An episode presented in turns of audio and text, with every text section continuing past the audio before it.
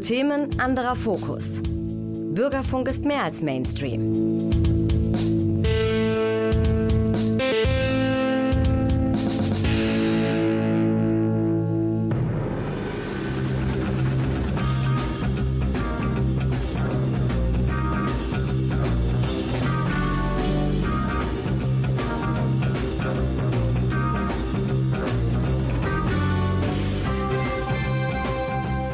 Abend, meine Damen und Herren. Sie haben den Theatertalk eingeschaltet, die erste Sendung im neuen Jahr 2023.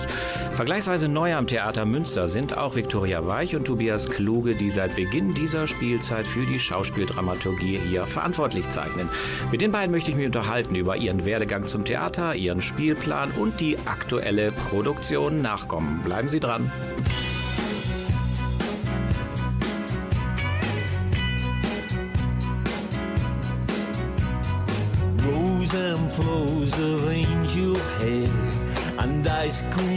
Castles in the air and feather canyons everywhere.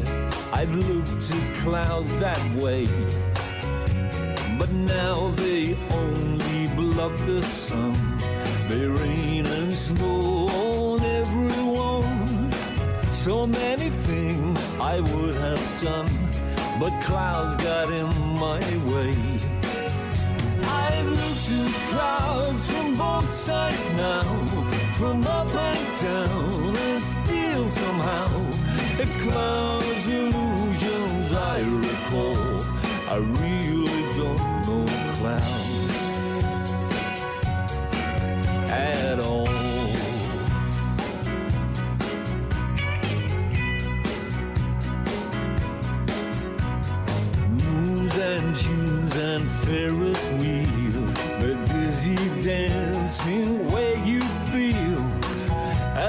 Every fairy tale looks real, I've looked at love that way. But now love's just another show. You leave them laughing, then you go. And if you care, don't let them know don't give yourself away. I've looked at love from both sides now, from give and take, and steal somehow these love's illusions I recall. I really don't know love.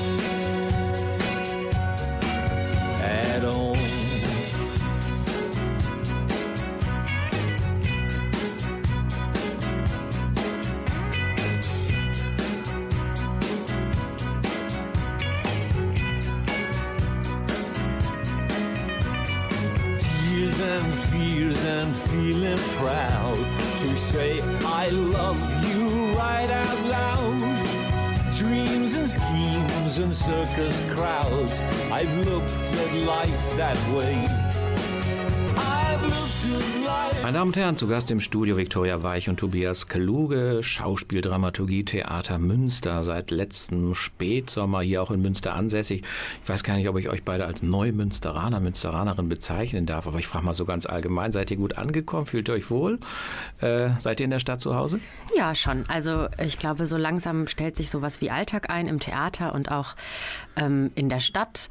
Äh, ich verfahre mich gerade immer weniger mit dem Fahrrad, das ist gut. Ähm, ja, man braucht immer so ein bisschen, aber es wird immer heimischer. Heimischer. Tobias auch? Ja, absolut. Äh, die Münsteraner sind sehr nett bis jetzt gewesen, ja. äh, sind sehr interessiert und äh, daher ist man in so einem schönen Austausch mit der Stadt und den Menschen. Von daher äh, ist das ein guter Einstiegspunkt, um hier anzukommen. Ja, schön. Ich stelle euch jetzt eine Frage, die Antwort müsst ihr erst zum Schluss geben. Gibt es schon einen Lieblingsplatz für euch? Ein Café, irgendwas am Kanal, irgendwie, wie auch immer. Ihr habt die Sendung über Zeit zu überlegen, was euer Lieblingsplatz in Münster ist. Ja, Münster, das ist ja jetzt eine Station möglicherweise für euch und es gibt ja auch eine Theatervita vor Münster. Äh, eine Standardfrage von mir ist eigentlich so, mein Weg zum Theater. Ähm, Victoria, was waren so Stationen? Gab es da irgendwie Initialzündungen frühester Jugend? Gab es andere Vorstellungen, wo deine berufliche Laufbahn hinführen äh, könnte? So mal ganz kurz skizziert. Ähm, ich, also ich komme ans Theater über die Literatur. Ich habe ähm, Komparatistik studiert und das, die Literatur ist auch das, was mich, glaube ich, so am längsten begleitet. Und ich habe mir früher immer vorgestellt, dass ich in irgendeiner Art von künstlerisch-literarischem Umfeld bin. Ähm, und das hat dann so seine unterschiedlichen Ausschläge gemacht. Ich wollte auch mal Filmregisseurin werden. Und es gab dann so einen bestimmten Punkt, als ich noch Studentin war, in dem ich verstanden habe, dass ganz viel von dem, was ähm, Film nur kann, wenn man auf einem sehr, sehr hohen Level unterwegs ist, sich nämlich mit ähm, wichtigen oder für mich damals als wichtig befundenen Themen befassen kann und gleichzeitig aber vom Papier wegkommt, ähm, dass Theater das kann. Und als ich das gecheckt habe, dachte ich, dass das vielleicht ein Ort ist, an dem äh, ja das Spielerische, was ich am Film immer mochte und die Mannigfaltigkeit der Berufe, die da unterwegs sind, mhm. dass sich das dann im Theater findet. Und dann habe ich das verfolgt. Mhm. Also das Abitur, ein Studium, die Fächer hast du genannt. Und was waren dann so Stationen? Oder gab es frühe Praktika oder so? Wie kamst du in die praktische Welt des Theaters? Also genau, Abitur und dann habe ich erstmal Germanistik und Philosophie studiert. Dann habe ich ähm, kurz wieder aufgehört, weil ich sehr in der Uni mich ehrlich gesagt nicht um das Studium, sondern um äh, Freundinnen kennenlernen und alles, was darum rum so lustig und ähm, spaßvoll vor allem war. Also ich hatte meine hedonistische Phase und dann habe ich zu einer Klausur den Raum nicht gefunden, weil ich mir das weder aufgeschrieben hatte, noch irgendwie ich in der Lage war, irgendwelche Lagepläne in der Uni zu lesen. Und dann habe ich gedacht, okay, das ähm, ist nicht so ernsthaft. Und dann bin ich auf die Idee gekommen, erstmal Praktika zu machen. Und mhm. das habe ich aber dann im Film gemacht und mhm. im Fernsehen. Ich war damals in Köln, ich war dann bei der Lindenstraße und bei Filmpool und ähm, in so freien studentischen Projekten. Das war alles ganz ähm, aufregend und äh, auch wild. Und dann bin ich wieder zurück an die Uni gegangen und habe dann mein Studium weiterverfolgt und bin Hat dann deine Eltern gefreut sich, ja, ne? Die haben sich sehr gefreut, ja, ja, mhm. ja. ja. Mhm. Und dann bin ich äh, nach Bonn gewechselt und habe dann da vergleichende Literaturwissenschaft und Politik studiert. Und da hat das dann so langsam angefangen, dass ich mir vorstellen konnte, was in Richtung Literatur zu machen. Mhm. Habe dann angefangen an der Uni zu arbeiten in einem in einem Modul, in dem vor allem äh, Professionelle aus den Kulturbetrieben unterwegs waren. Und da fiel so der erste Groschen im Vergleich äh, zu anderen Berufen, dass das was ist, dass also das Theater vielleicht was sein könnte im mhm. Vergleich zum Beispiel zu einer Werbeagentur oder auch mhm. vielleicht im Vergleich zu einem Verlag. Also da gab es so sehr viel Kontakt. Und darüber bin ich dann immer mehr Richtung Theater gewandert und habe dann in Köln am Schauspiel hospitiert war dann ähm, in Mülheim bei den Stücken, also bei so dem wichtigsten mhm. äh, Festival für Uraufführungen. Und ich glaube, das ist so der Punkt, wo ich gecheckt habe, dass es Gegenwartstheater wirklich mhm. gibt und Gegenwartsliteratur im Theater gibt. Und so, so, so hat es sich dann vorangesponnen. Und mhm. dann bin ich in Bamberg Dramaturgieassistentin geworden und habe von da an mit unserem jetzigen Schauspieldirektor Remsi Al-Khalisi zusammengearbeitet. Und so hat es mich dann jetzt über die Jahre mhm. nach Münster gebracht. Mhm. Und Tobias, wie war es bei dir? Dein Weg nach Münster oder der künstlerische Weg in erster Linie? Das hat mit meinem Großvater tatsächlich angefangen, mhm. der Schauspieler war wodurch ich so einen familiären Link in das Ganze hatte und mh, mm, früh fasziniert war davon, dass auf einer Bühne sehr intensive Dinge geschehen können, die dann auf einmal wieder vorbei sind und dann am nächsten Tag äh, wieder genauso stattfinden. Mhm. Das hat mich sehr mitgenommen und dann wollte ich auch mal Schauspieler werden, mhm. ähm, habe dann aber irgendwie gemerkt, dass ich zu wenig Talent habe. Mhm. Weiß Und man nicht, vielleicht sehen es andere oder hätten es andere wer anders weiß, gesehen. Wer weiß, äh, vielleicht kommt meine äh, mhm. Bühnenkarriere noch. Äh, und dann habe ich erstmal Theaterwissenschaft studiert und Literaturwissenschaft und bin dann auch sehr stark über die Literatur zum Theater gekommen. Ich habe einen Master gemacht, der heißt mhm. Angewandte Literaturwissenschaft in Berlin, mhm. wo man sehr ja, angewandt, sehr praxisorientiert an, an Literaturvermittlung arbeitet, an Kulturvermittlung. Äh, an, wo man das Verlagswesen sehr genau kennenlernt, mhm. ähm, Lektorat etc. Und ja, während meines Studiums habe ich angefangen zu hospitieren, ähm, erst am Thalia Theater, dann am Hau in Berlin. Und so hat mich dann mein Weg als Dramaturgieassistent ans Berliner Ensemble geführt, wo ich drei Jahre war und Stücke betreut habe und Spielplan mitgestaltet habe, was man eben so macht. Und dann äh, äh, war nach zwölf Jahren Berlin auch mal genug. Mhm, mhm. und dann äh, bin ich über einen Zufall eigentlich an Remsi Al-Khalisi geraten. Und dann haben wir uns kennengelernt und äh, dann war ich auf einmal in Münster. Jetzt bist du hier, jetzt seid ihr beide hier.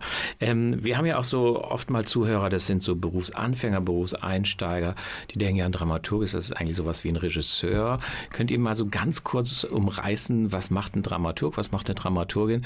Und äh, gerade für diejenigen, die sich auch für diesen Beruf interessieren, haben wir doch viele Hörer. Was würdet ihr sagen, was bringt man so für Qualifikationen mit? Also äh, mit dem Theater lässt man sich auch auf ein ganz bestimmtes Leben ein, was ja unstet ist, was nicht sowas wie Wochenende und Abende kennt. Also mal ganz kurz, was macht macht, bevor wir dann über Münster konkret reden, ein Dramaturg, eine Dramaturgin eigentlich? Und was muss ich mitbringen, um diesen Beruf zu ergreifen? Welche Voraussetzungen? Ich glaube, das Schöne am Dramaturgin sein ist, dass man über ganz unterschiedliche Voraussetzungen diesen Beruf ausfüllen kann. Der wird ja auch auf eine Art immer breiter. Ähm, ich habe den Eindruck, wir füllen das äh, beide, aber korrigiere mich, Tobias, auf eine relativ ähnlichen Art und Weise aus, also durch das literaturwissenschaftliche Studium und so durch den klassischen Weg über Hospitanzen am Theater, da kommt man auch nicht dran vorbei. Ähm, ich denke, was wir machen grundsätzlich ist so, also ist zum einen eben die Spielplangestaltung, also Planung, was spielen wir ähm, in der nächsten Saison. Ähm, und damit zusammenhängt dann ja auch ganz konkret die Arbeit mit AutorInnen äh, und mit RegisseurInnen in der Vorbereitung und in der Konzeption. Also es ist ganz viel konzeptionelle Arbeit und ich sag mal so als künstlerische Prozessbegleiterin. Mhm. Ähm, das, da, was man dann da konkret macht, unterscheidet sich sehr von Produktion zu Produktion, was dann in der Produktionsdramaturgie eben passiert. Also das ist so das zweite große Feld. Ähm, das heißt, die ähm, Stücke, die bei uns zur Aufführung kommen, müssen konzeptionell geplant, wie gesagt, und dann aber durchgeführt, also geprobt werden. Und wir sind äh, bei Proben dabei und ähm, unterstützen die Regie konzeptionell, auch würde ich sagen intellektuell, also mit Recherchen und mit Input über Literatur und aber nicht nur über Literatur, sondern auch über äh, andere Medien ähm, und andere Quellen. Und dann kommt so das, was danach alles kommt, also Vermittlung, also auch, dass wir hier jetzt sitzen, ist vielleicht, mhm, würde ich sagen, Teil klar. unseres mhm. Jobs. Also es gehört schon auch dazu zu erzählen, was mhm. wir so machen im Theater und welches Stück wie funktioniert oder was das ist. Ähm, das sind so, würde ich sagen, erstmal die drei groben mhm. Dinge und dann die Qualifikation äh, das, und, da, und dann kommt noch so ja. Bürokram. Bürokram. Das ist das mhm. Uninteressanteste. Okay. E-Mails schreiben. Antworten, ja. Und, und, vielleicht noch ergänzend dazu, ja. äh, Dramaturgie ist ein sehr deutsches bzw. deutschsprachiges Phänomen. Ja. Im englischsprachigen Ausland zum Beispiel gibt es das gar nicht so sehr oder insgesamt im internationalen Ausland. Äh, und das liegt daran, dass im Ausland in den Probenprozessen eigentlich immer der Autor mit dabei ist, wenn, also wenn es um Gegenwartsdramatik geht. Ähm, äh, und das ist hier eben nicht so. Und der Dramaturg oder die Dramaturgin ersetzt so ein bisschen den Autor hier im Probenprozess. Eigentlich ja ganz man, man ist der Experte für den Text, Aha. man äh, hat sich mit den Themen sehr intensiv ja. auseinandergesetzt und das erfüllt eben in anderen Ländern oft der Autorin oder die Autorin selbst. Ja, bevor wir ein bisschen Musik hören, noch, was muss ich mitbringen? Also ich fange mal an mit Nervenstärke, Resilienz, Lust auf Mobilität. Sehr gut, sehr gut. Würde ich mal drei Sachen, kannst, könnt ihr noch was ergänzen? Das muss der Dramaturg haben. Äh, Empathie. Ne? Die Empathie ja, in Probenprozessen geht es sehr oft darum, dass man äh, als Dramaturg, Dramaturgin äh, gut beschreiben muss. Man mhm. muss dem Regisseur oder der Regisseurin und den Spielerinnen spiegeln, was die da gerade proben, was da gerade passiert ist, wie das wirkt. Also man beschreibt ganz oft die Wirkungsästhetik eigentlich von Dingen. Mhm. Äh, also als Dramaturgin ist man so der erste, die erste Zuschauerin eigentlich. Mhm. Man, man imaginiert so das zukünftige Publikum, was dann in dieser Premiere mal drin sitzen wird und ist Gesprächspartner, kritischer Gesprächspartner, würde ich sagen. Mhm. Ja, meine Damen und Herren, wir hören jetzt ein bisschen Musik und dann sprechen wir mal konkret über den Schauspiel, Spielplan für Münster. Give me a ticket for an aeroplane. Ain't got time to take a fast train. Lonely days are gone, I'm a going home. Oh, my baby just wrote me a letter. I don't care how much money I gotta spend. Got to get back to my baby again. Lonely days are gone, I'm a going home. Oh, my baby just wrote me a letter. When she wrote me a letter, said she couldn't live without me no more. Listen, mister, can't you see I got to get back to my baby once more? Anyway, yeah, me a ticket for an aeroplane. Ain't got time to take a fast train. Lonely days are gone, I'm a going home. My baby to whip me a letter. When she wrote me a letter, said she couldn't live without me no more. Listen, mister, can't you see I got to get back to my baby once more? Anyway, yeah, baby, ticket for an aeroplane. Ain't got time to take a fast train. Lonely days are gone, I'm a going home. My baby just to whip me a baby just whip me a letter.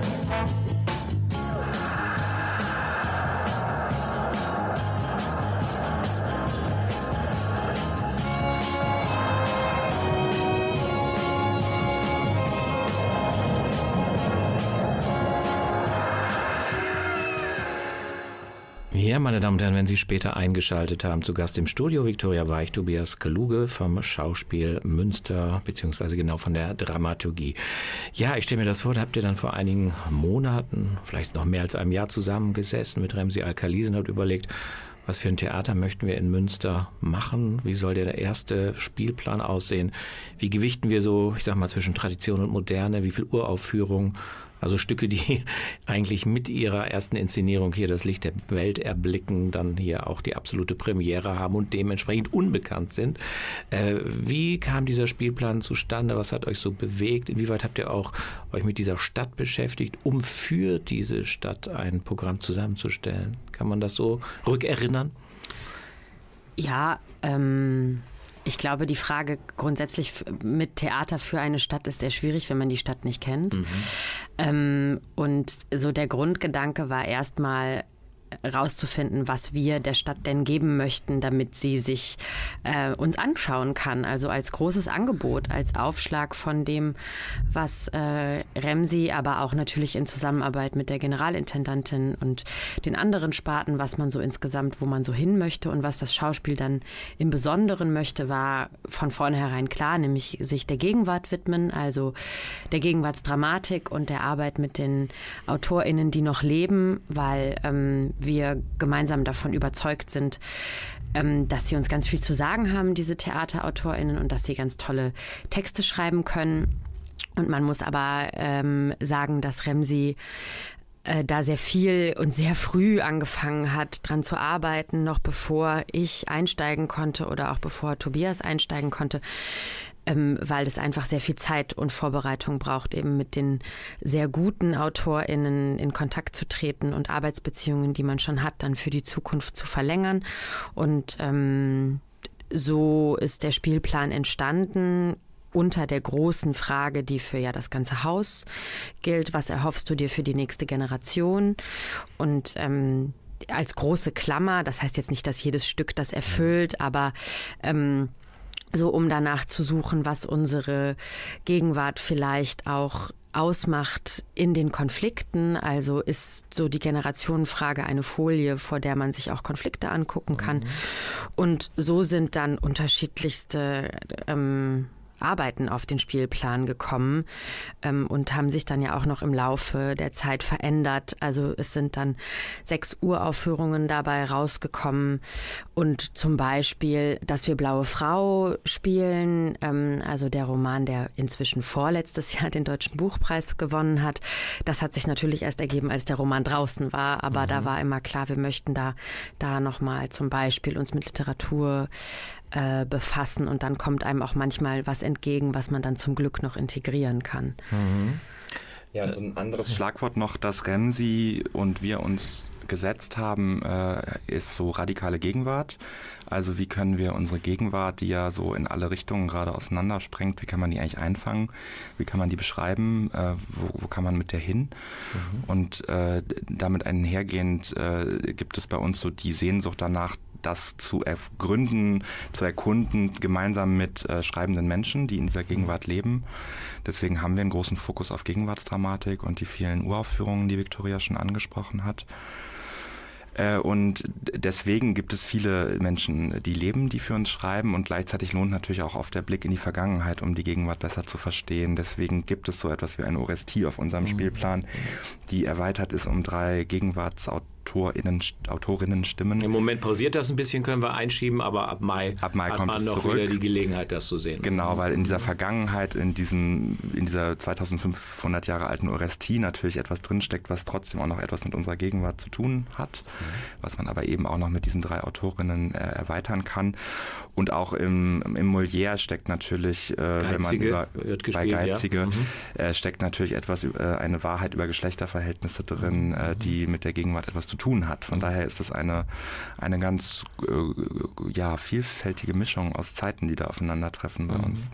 Begleitet so ein Spielplan dann auch, wenn er raus ist, so ein paar Ängste? Denn ich meine, die Leute gucken ja dann doch oft nach ihnen vertrauten Namen. Das kenne ich von der Schule her. Ich habe Autoren, wo ich mal sagen würde, ähm, viele sagen, habe ich noch nie gehört, den Namen.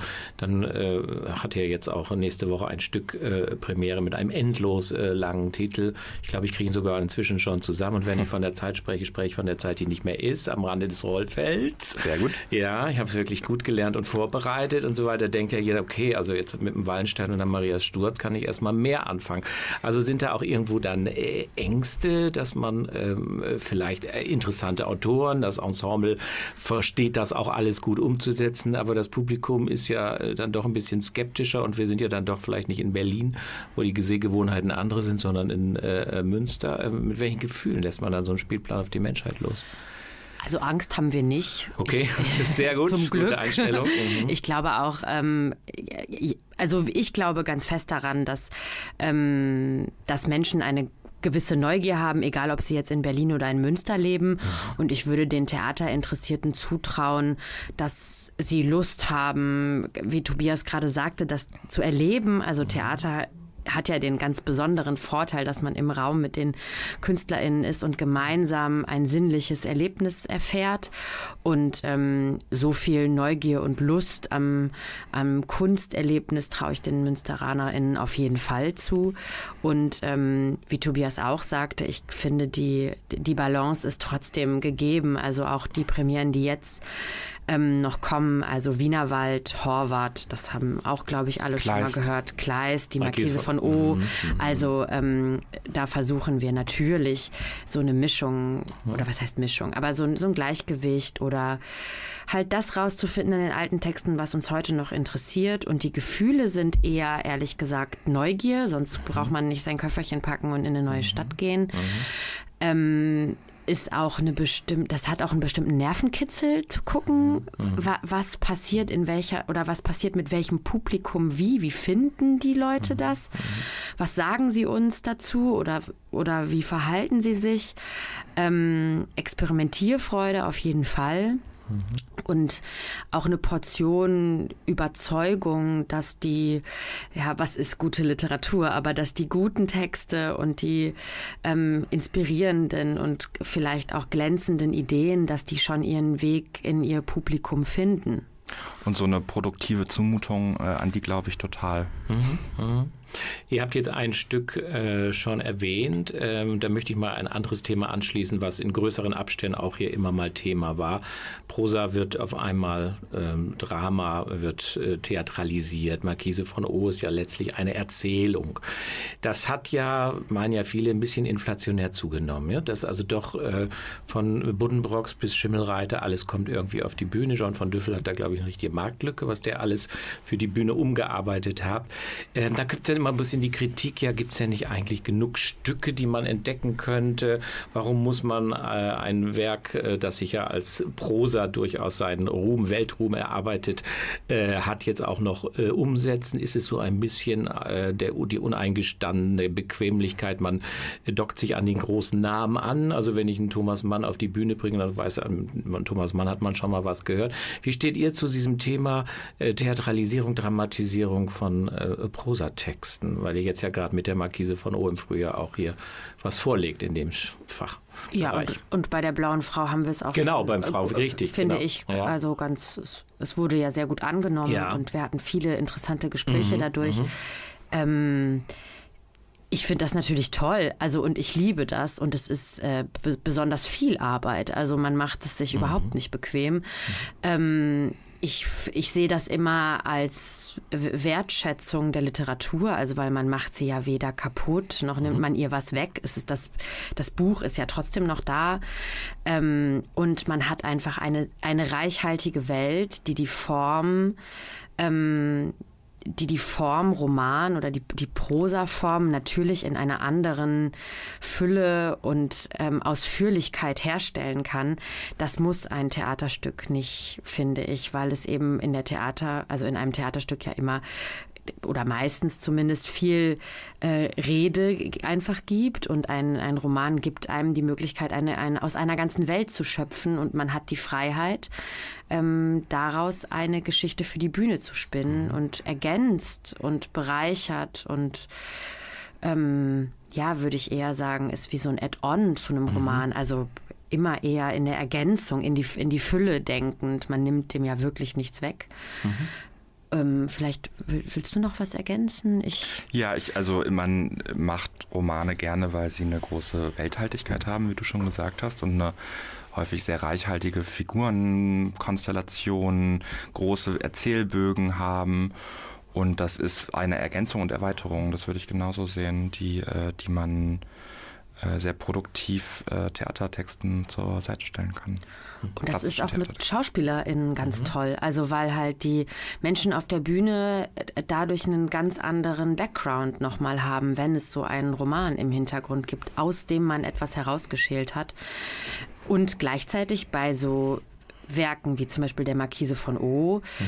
Kann man ja auch daraus schöpfen, dass alle vermeintlich den Text sehr gut kennen und kann vielleicht damit ähm, nochmal spielen und umgehen. Was sagt uns der Text heute? Ähm, kann man da, gibt es da Lücken drin, die nicht erzählt wurden von Kleist selber, wo wir heute das brennende Bedürfnis hätten, mhm. zu dem oder dem was zu sagen? Also das öffnet einem vieles ähm, und gibt die Möglichkeit, sich nochmal ganz neu mit vermeintlich bekannten Texten auseinanderzusetzen. Ich, weil ich glaube, es ist immer so, man erwartet immer, dass die Menschen die Klassiker aus dem FF können. Das ist stimmt nicht gar so. nicht. Mhm. Also, und das ist ja auch nicht schlimm. Mhm. Naja, und äh, eine Theaterinszenierung gibt einem natürlich immer die Möglichkeit, sich zu einem Klassiker zu verhalten, mhm. eine Haltung zu finden, äh, etwas hinzuzufügen, etwas weiterzudenken, mhm. etwas zu widersprechen. Mhm. Äh, also das ist ja eine, eine, inhaltliche Auseinandersetzung, die wir da machen und kein bloßes Nachspielen mhm. Mhm. oder Nachbauen von etwas schon Daseiendem. Möchte noch ein anderes Thema. Du hast gesagt, Dramaturgie, das ist auch Vermittlung. Also nicht nur Begleitung, Programmheft, das Übliche. Es gibt Einführung, es gibt das Angebot für Publikums, ähm, Nachgespräche. Was habt ihr denn äh, noch so für Ideen, ähm, programmatische Vorschläge, wie man äh, einem Stück, einem Spielplan sich nähern könnte? Wie kann ich mich dann mal zu verhalten zu dem, was ihr auf die Bühne bringt? Also wir haben den äh, Schauspielclub wieder ins Leben gerufen. Ähm, den gab es schon äh, vor uns, das möchte ich nicht verschweigen. Ähm, das ist ein Angebot, in dem alle Interessierten ähm, sich mit uns, aber auch mit anderen KünstlerInnen ähm, unterhalten können, indem wir gemeinsam auch Theateraufführungen ansehen, indem wir diskutieren und indem man ähm, ja noch ein bisschen eintauchen kann, auch in die Prozesse, die dahinter passieren. Ähm, der erste Schauspielclub ist schon nächste Woche und zwar am 25.01. um 18 Uhr im Theatertreff. Eine herzliche Einladung. Ähm, wir Gibt's freuen uns über jeden. Ja, vorgegebenes Thema oder redet man allgemein über das, was man gesehen hat? Also wir stellen uns in der ersten Sitzung erstmal vor und ähm, dann wird es thematische Sitzungen, was heißt Sitzungen, thematische Treffen geben. Ähm, da wir aber neu sind und das Format alt und wir deswegen erstmal gucken wollen, wie sich diese Gruppe einsetzt, haben wir ein bisschen noch Freiraum gelassen. Aber ähm, wir wollen uns mit dem, also mit dem Schauspiel an sich beschäftigen, also SchauspielerInnen einladen, da so ein bisschen hinter die Kulissen gucken und ähm, ja auch nochmal vielleicht thematisch einsteigen, weil sich das anbietet bei den Aufführungen natürlich, also über vielleicht Geizige zu gucken und über Geiz und über Geld und über Erben zu sprechen, ähm, natürlich Nachkommen zu gucken und sich über Digitalität und ähm, das Metaversum zu unterhalten. Also ähm, so ein bisschen erweitertes Nachgespräch in einem intimeren und auch vielleicht ja professionell freundschaftlicherem Rahmen. Das wünschen wir uns. Mhm. Und dann haben wir ja auch noch eine Reihe mit dem schönen Titel Drama, Disco und Diskurs, äh, bei der wir in äh, eher unregelmäßigen Abständen, aber doch mehrfach in der Spielzeit äh, Gäste einladen, mit denen wir über Gegenwartsthemen sprechen. Das passiert das nächste Mal auch im Februar äh, mit unseren HausautorInnen Sokula Spreter. In dieser Reihe veranstalten wir aber auch Partys. Also wir versuchen Begegnungsräume zu schaffen, wo man aufeinander trifft, wo man, man miteinander redet äh, und in den Austausch tritt. Ja, wir hatten eine queere Party und wir waren ganz beseelt, weil wirklich viele queere Menschen aus Münster da waren und wir haben die ganze Nacht getanzt. Ja, wunderbar. Bevor wir auch gleich noch ein bisschen Musik hören, will ich noch ein Stichwort aufgreifen. Hausautoren. Das gab es ja eigentlich in dieser Form auch noch nicht. Wer ist das? Wie wurden die ausgewählt? Was tun die konkret? Was, worin besteht ihre Arbeit? Genau, also wir haben ein HausautorInnen-Duo in dieser Spielzeit, die heißen Sokola Spreta. Und äh, diese HausautorInnenschaft ist ein Format, das wir neu eingeführt haben in dieser Spielzeit. Äh, das ist eine feste Kooperation mit dem Studiengang Szenisches Schreiben von der Universität der Künste in Berlin. Und unser Plan ist, äh, pro Spielzeit äh, von diesen AbsolventInnen, die es da gibt, äh, einen, eine auszuwählen, die bei uns am Haus äh, die ganze Spielzeit lang in Abständen äh, präsent sind, äh, mit SchauspielerInnen reden, das Haus kennenlernen, Probenprozesse begleiten und natürlich vor allem auch schreiben, Texte schreiben, einen Bühnentext, der dann zur Uraufführung bei uns kommt. Genau, und in dieser ersten Spielzeit sind das Sokola Spreta, deren Stück Fun Fun Away am 2. Mai im Studio Premiere haben wird. Ja, meine Damen und Herren, dann wieder ein bisschen Musik und dann zum dritten Teil, dann reden wir mal über ganz aktuelle Produktionen.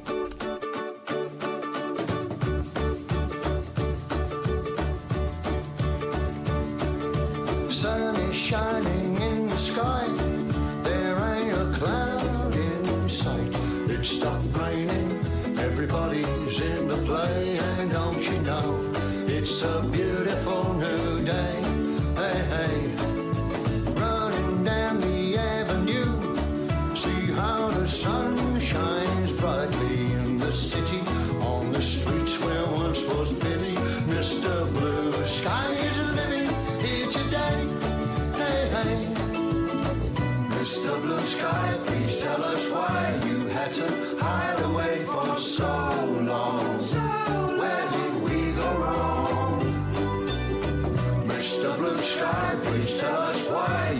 water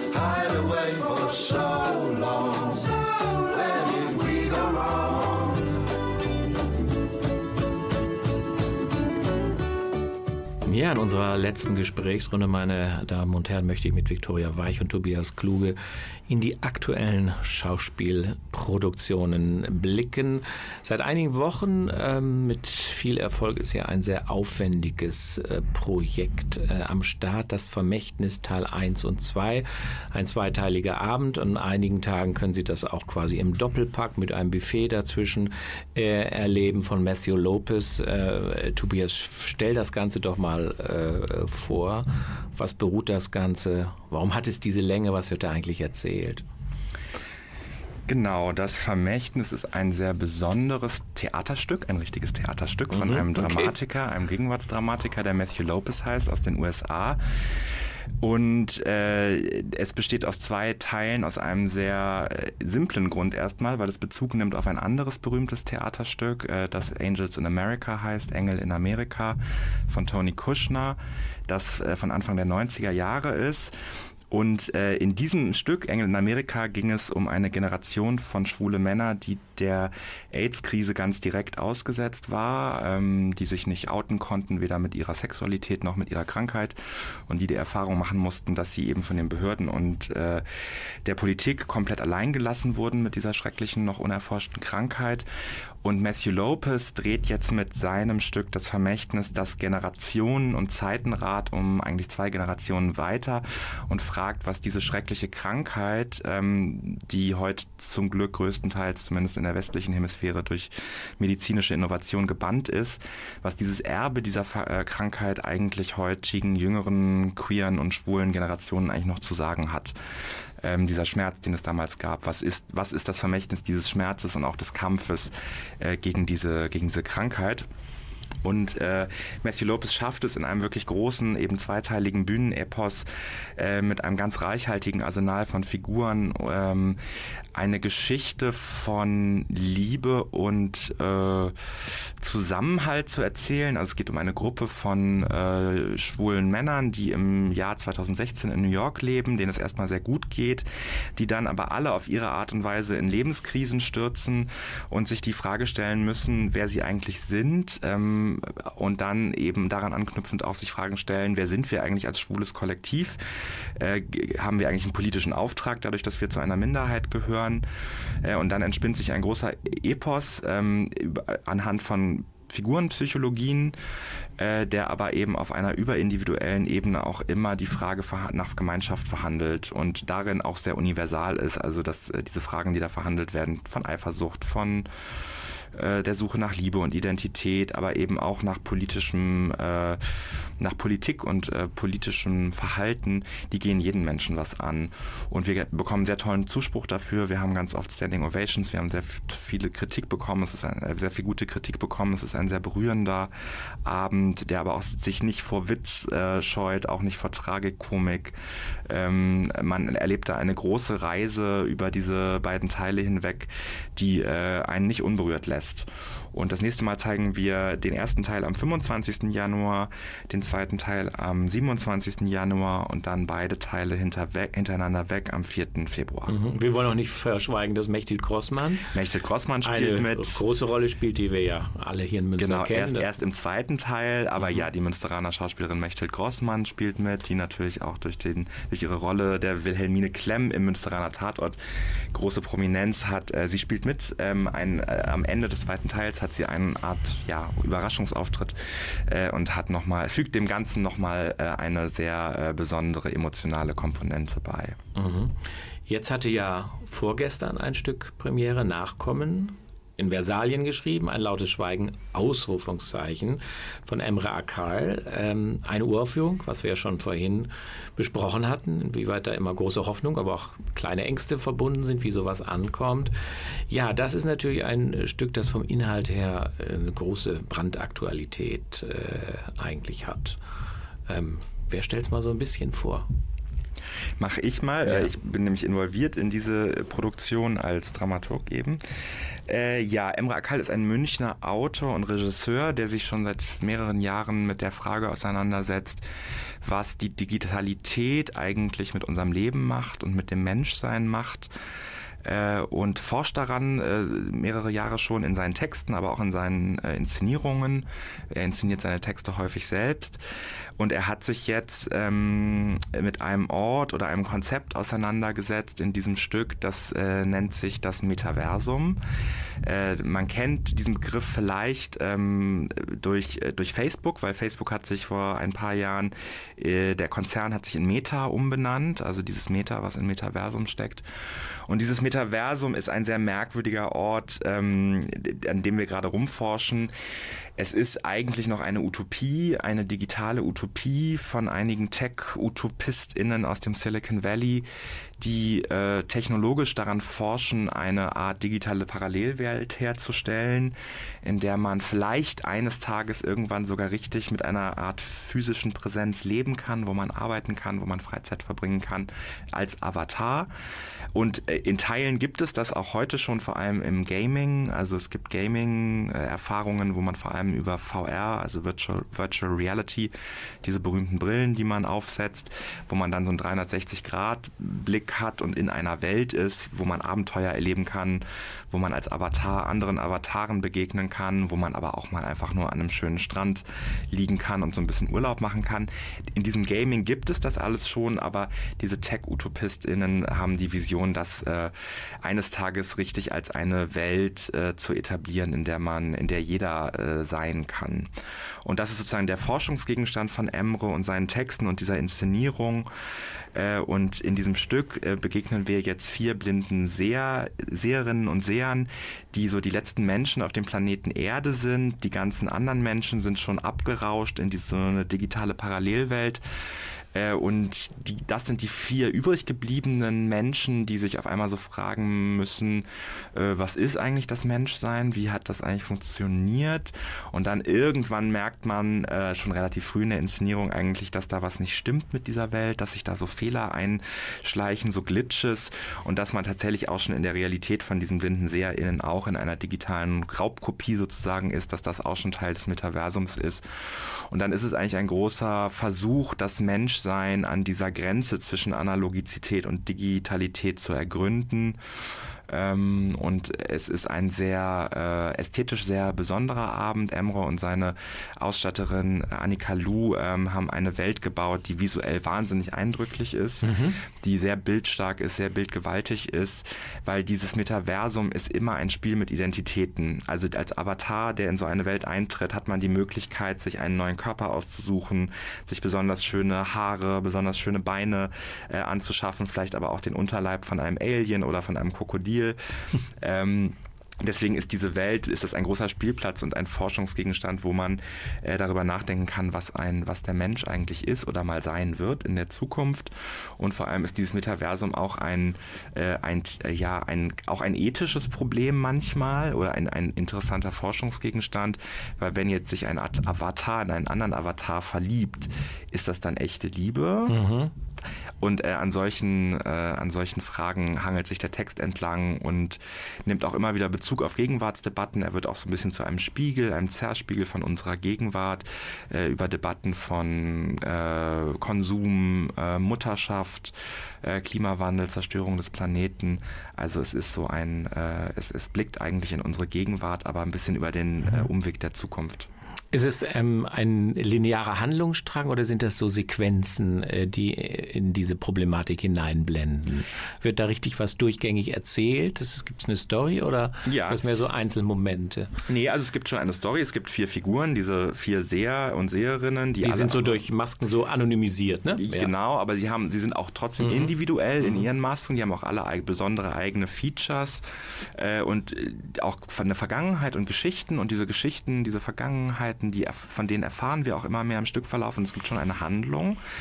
Ähm, gleichzeitig hat die Inszenierung, wie Emre das gerade angelegt hat, auch was sehr Installatives und Performancehaftes. Es bringt sehr viele unterschiedliche Elemente zusammen, von Sound, äh, von Video, äh, und es ist so ein gerade ein Gesamtkunstwerk, was da entsteht und auf sehr vielen sinnlichen Ebenen stattfindet und sehr, äh, sehr beeindruckend ist in, in der Außenperspektive. Also man kann sich auf einen sehr opulenten und äh, mhm. ästhetisch äh, starken Abend freuen. Mhm. Ich nehme mal so ein paar Stichworte und bitte darum, dass Victoria nochmal zu einem anderen Großprojekt kurz was sagt. Äh, das werden wir dann aber erst im Februar ausführlicher ähm, thematisieren. Es ist dieser Text von Thomas Köck, den ich ja so brav auswendig gelernt habe.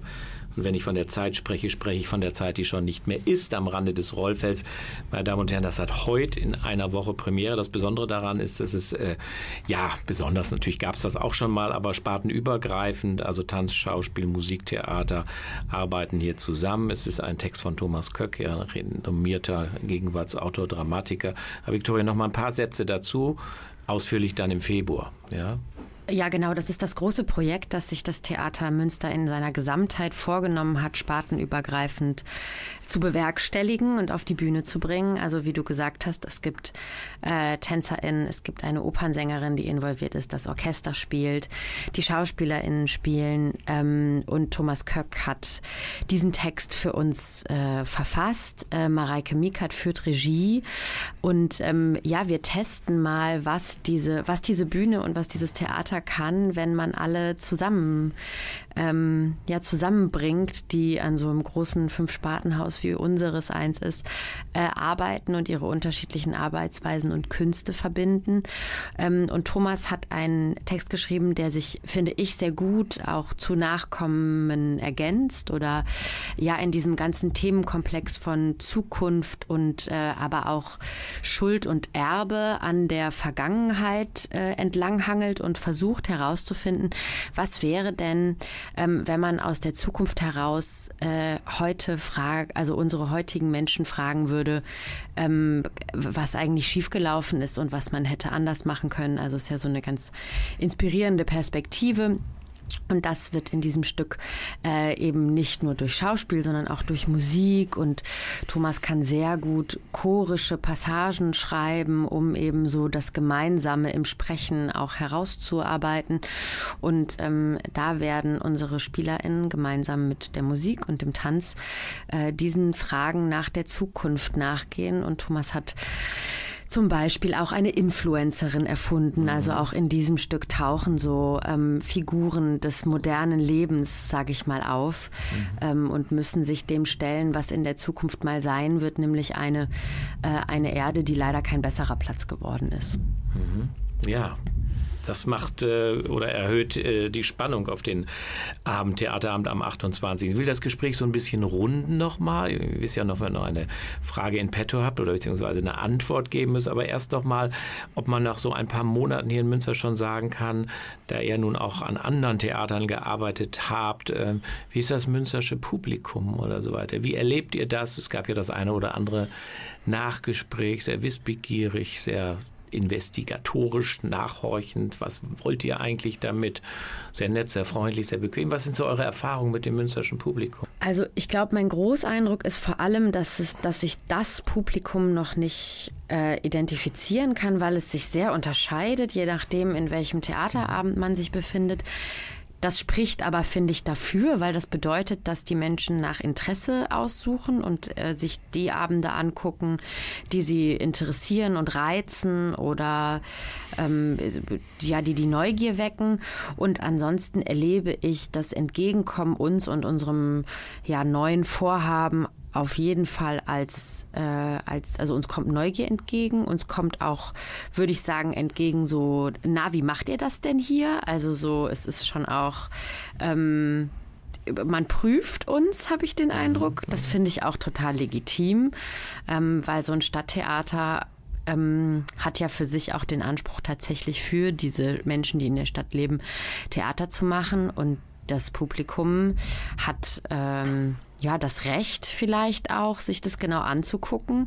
Und wir haben die Aufgabe, mit voller Überzeugung das zu tun, was wir tun ähm, und uns dann einander immer besser kennenzulernen. Jetzt arbeitet ihr ja schon mit äh, Volldampf wahrscheinlich an der nächsten Spielzeit. Natürlich werden wir noch keine Stücke äh, verraten, vollkommen klar. Das macht man ja auch nicht. Aber gibt es so für die nächsten ein, zwei, drei Jahre, wo ihr hier seid, so dann bestimmte Visionen, Utopien? Also mit diesen Themen möchten wir uns noch auseinandersetzen. Gibt es Autoren, von denen ihr sagt, also die wollen wir mal auf die Bühne bringen? Irgendwie Projekte vorhaben, die so ganz allgemein so ein bisschen in die nächsten Spielzeiten hineinleuchten?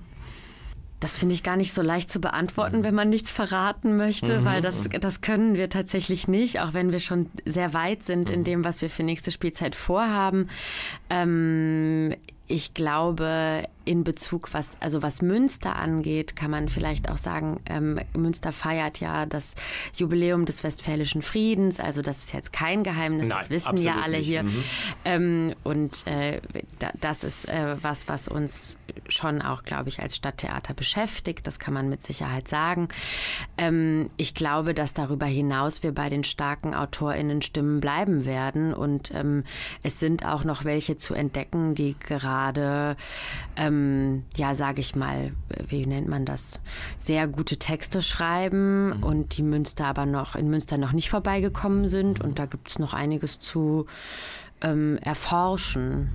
Ja, das würde ich total unterstützen. Also ich fände es toll, wenn wir zu einem Ort werden, der äh, also der, der Nachwuchsförderung betreibt, das tun wir ja auch schon, und damit zu so einem kleinen Gewächshaus wird für Regieleute, für schreibende Menschen. Wir haben ja auch das lange Wochenende der neuen Dramatik am Ende der Spielzeit. Ja, da passiert wir- was, da kann man einen kleinen Ausblick schon mal wagen. Da werden äh, Studierende, die eben Schreiben studieren für die Bühne oder auch für das, das literarische Schreiben, äh, die werden Texte bei uns präsentieren, äh, an denen sie gerade arbeiten in kleinen szenischen Lesungen. Mhm, schön. Ja, meine Damen und Herren, jetzt machen wir sogar so ein bisschen Lust schon auf Frühjahr und Sommer. Es gibt aber noch ein paar kalte Monate und damit moderiere ich so ein bisschen die Februarsendung an. Da werden wir über diesen äh, Text von Thomas Köck mit dem endlos langen Titel, den ich jetzt nicht wiederhole, sprechen und dann über Scala, ein Projekt vom Jungen Theater. So ein bisschen haben wir, glaube ich, äh, den Schauspielspielplan, den gegenwärtigen, Ihnen sehr schön vorstellen können. Wie gesagt, äh, Nachkommen und das Vermächtnis sind die Produktionen, die Sie auch schon in der nächsten Woche sehen und äh, erleben können. Tschüss und auf Wiederhören und vielen Dank an Viktoria Weich und Tobias Kluge. Ciao. Dankeschön. Danke. Tschüss. Servus.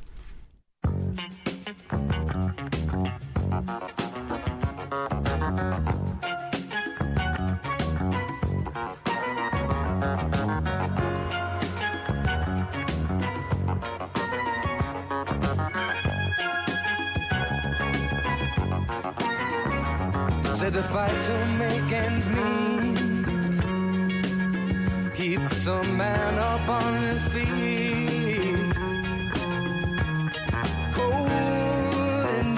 his job, trying to show he can't be bought. Who takes every kind of people to make what life's about? Yeah.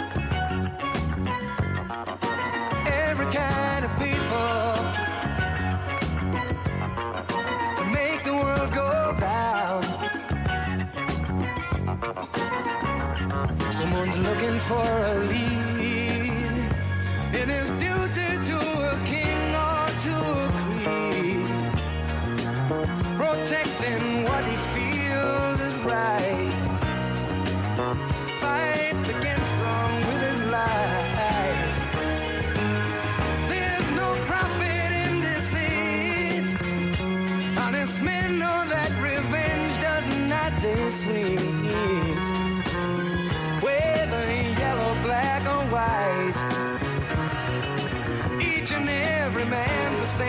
Inside.